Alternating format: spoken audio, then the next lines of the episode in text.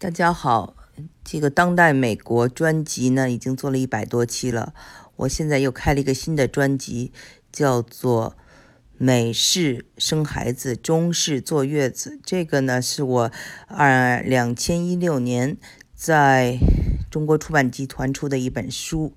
嗯，这本书呢，现在呢就是做成了有声书，所以嗯，大家也可以订阅。我呢，呃。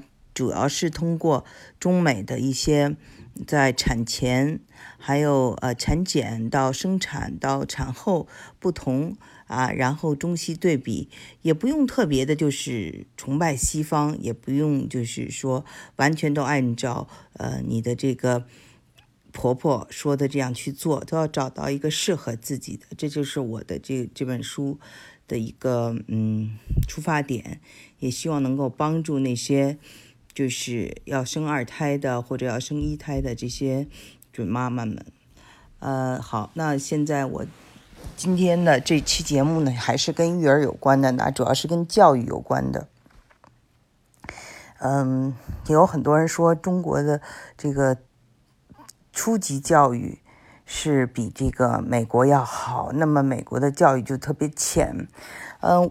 这点呢，我其实不能完全同意。以前我也是这么想象的，而且在我小孩啊，几个小孩念书，我也发现他们比中国回来的早得多，啊，就是三点，呃，就下课了，然后差不多三点半就回到家了。那么就是给他们辅导功课以后，才发现真的不是这样的。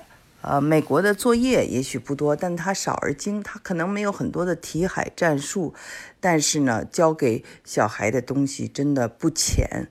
先拿 K 来说哈，K 就是在一年级之前那个学前班，我的小孩做了一个，嗯，就是英文叫 project，就是讲这个蝴蝶它的一个变化过程。那么你就看里面的单词，真的是挺难的。比如说，metamorphosis 是一个里面最简单的一个单词了，就是一个 transformation，一个变化，对吧？啊，那么还有就是说，比如说长吻，就是这个蝴蝶呀，它蝴蝶不是可以把有一个很长的舌头伸出来吗？这个词儿叫 proboscis，这个词儿我都不知道，嗯，然后还是我孩子教我发音，告诉我这个词儿的意思，嗯。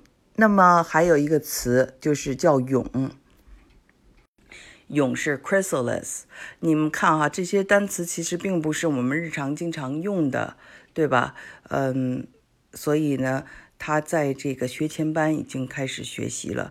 所以呢，这个小孩子呢，他就是学的是一个蝴蝶的变，怎么一个 transformation，一个 metamorphosis，就是从啊一个卵 egg，然后。就变成了一个毛毛虫 caterpillar，然后再变成了一个蛹，然后又呃变回蝴蝶，这样这个一个过程。所以呢，这个我的儿子就能讲啊，给我讲这个过程，而且能用这样的词汇。那我觉得对一个呃学前班来说，其实并不容易。那么再说说我的这个女儿，她上的三年级，嗯。呃我给他这个作业里面已经看到了，讲的这个九大呃七大九大行星啊，他们主要是讲前面那那几大，然后画出图来，然后还有政治啊，政治要讲出这种三权鼎立啊，你的这个州的州长啊，呃市长啊各方面，然后最有意思就是他的数学，他的数学呢。他不是一个，就是说，光是一个抽象的数学，他是把数学应用在非常实际的生活中。嗯，他们已经开始教了一些金融的一些术语，比如说。怎么给人开工资？这个人工资工作了，呃，找工作他需要有多少年的经验？那么他的工资应该是多少？做出这样的推测，数字上的推测。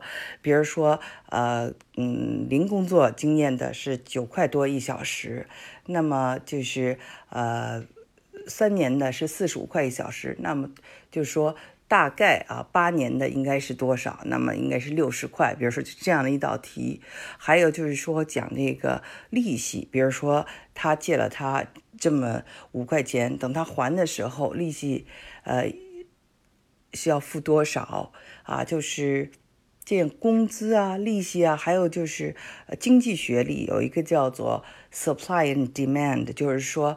这个词儿，我是在了大学才知道这个概念。我是上了经济学的这个时候才知道有一个东西叫做 scarcity，就是匮乏。那么我就发现他们三年级就开始学这个匮乏了。就当物品匮乏的时候，价格就会升高。已经开始学这个，在数学课里已经已经开开始学这个了。那么供给也都开始讲了。所以啊，我在给他们辅导了功课以后。我就觉得这个我不能再人云亦云哈，大家都说哦，这个美国的这个基础教育非常简单，嗯，然后中国呢，我们看其实学了很多东西，最后是呃死记硬背，它没有一个就是用处。我记得我在上呃学的时候，我们要背说哪一年发生了什么事情，然后嗯，就是哪一个公司被哪一个公司。